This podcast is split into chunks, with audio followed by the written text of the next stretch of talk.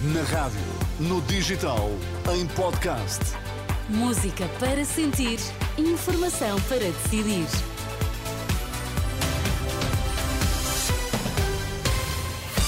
Pedro Queiro, e agora o que é que destacas a esta hora? Pedro Nuno Santos rejeita acordos pré-eleitorais, mas abre a porta a entendimentos depois com o Bloco de Esquerda. Viragem nas intenções de voto pela primeira vez, a AD ultrapassa o PS na sondagem das sondagens.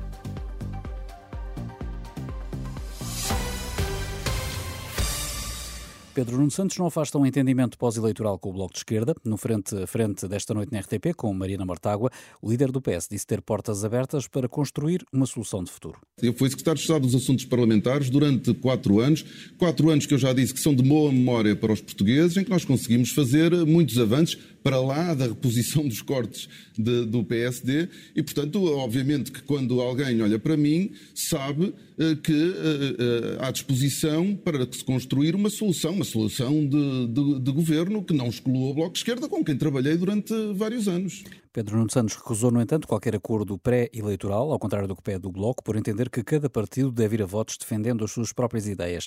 Na resposta, a coordenadora do Bloco de Esquerda disse convicta de que não haverá maioria absoluta e que a estabilidade política depende de um entendimento à esquerda. Não vai haver uma maioria absoluta e sabemos que não vai haver. E, portanto, a única hipótese de haver uma solução estável neste país é de haver um entendimento a esquerda e esse entendimento tem de ser para virar a página da maioria absoluta, precisamente nos temas que aqui falamos. Na saúde, na habitação, Durante o debate, os dois líderes partidários debateram ainda as declarações eh, da Procuradora-Geral da República esta sexta-feira sobre o caso da Madeira.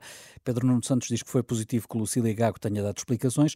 Na mesma linha seguiu a coordenadora do Bloco, no entanto, com críticas de Marina Mortágua às detenções de suspeitos durante mais de 20 dias. Menos convergência houve, por exemplo, em temas com habitação, com Pedro Nuno Santos a criticar a proposta do Bloco, que coloca a Caixa Geral de Depósitos a baixar os juros do crédito. O líder socialista considera a medida regressiva e que só beneficia os titulares de conta naquele banco.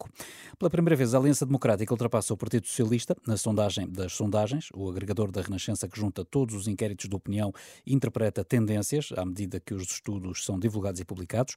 Os mais recentes dados desta sexta mostram que a AD reúne 28,5% das intenções de voto contra 28,2% do PS.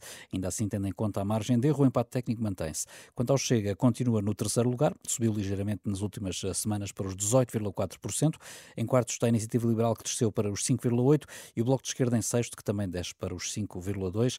Está tudo detalhado no site da Renascença em rr.pt.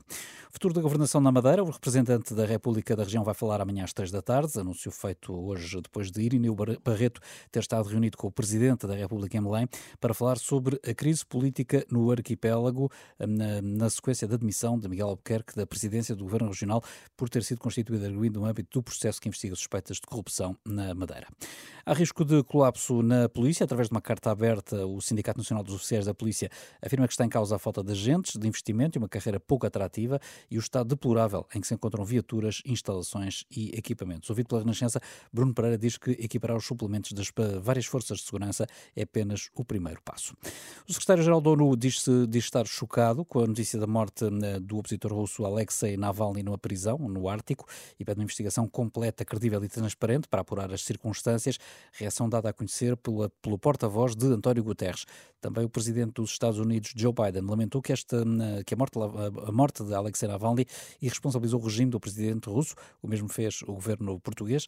No mesmo sentido, as declarações de João Paulo Batalha, dirigente do movimento Frente Cívica, defende uma resposta imediata. Impõe-se agora uma resposta política da União Europeia e a resposta é reconhecer que isto foi um homicídio de Estado o responsável é Putin e a melhor forma de responder a este homicídio é pegar no trabalho feito por Navalny e pela Fundação Navalny, que identificou 6 mil responsáveis do regime russo, e alargar as sanções europeias a esses responsáveis. Esse é o primeiro passo e deve ser imediato.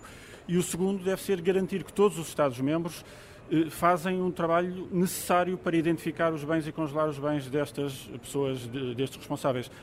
João Paulo Batalha, que esteve numa homenagem ao opositor de Putin, mais de duas centenas de pessoas concentraram-se esta tarde frente à Embaixada Russa, em Lisboa, onde depositaram velas e flores. Para amanhã às duas e meia da tarde ficou marcada nova concentração.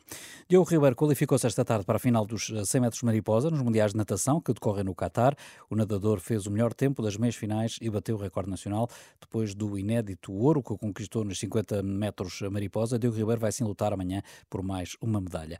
Portugal entrou a ganhar ganhar no Mundial de Futebol de Praia, no Dubai. A Seleção Nacional venceu o México por 8-2. O segundo jogo do grupo D está marcado para domingo às 5 da tarde, com Portugal a defrontar a Seleção do Brasil.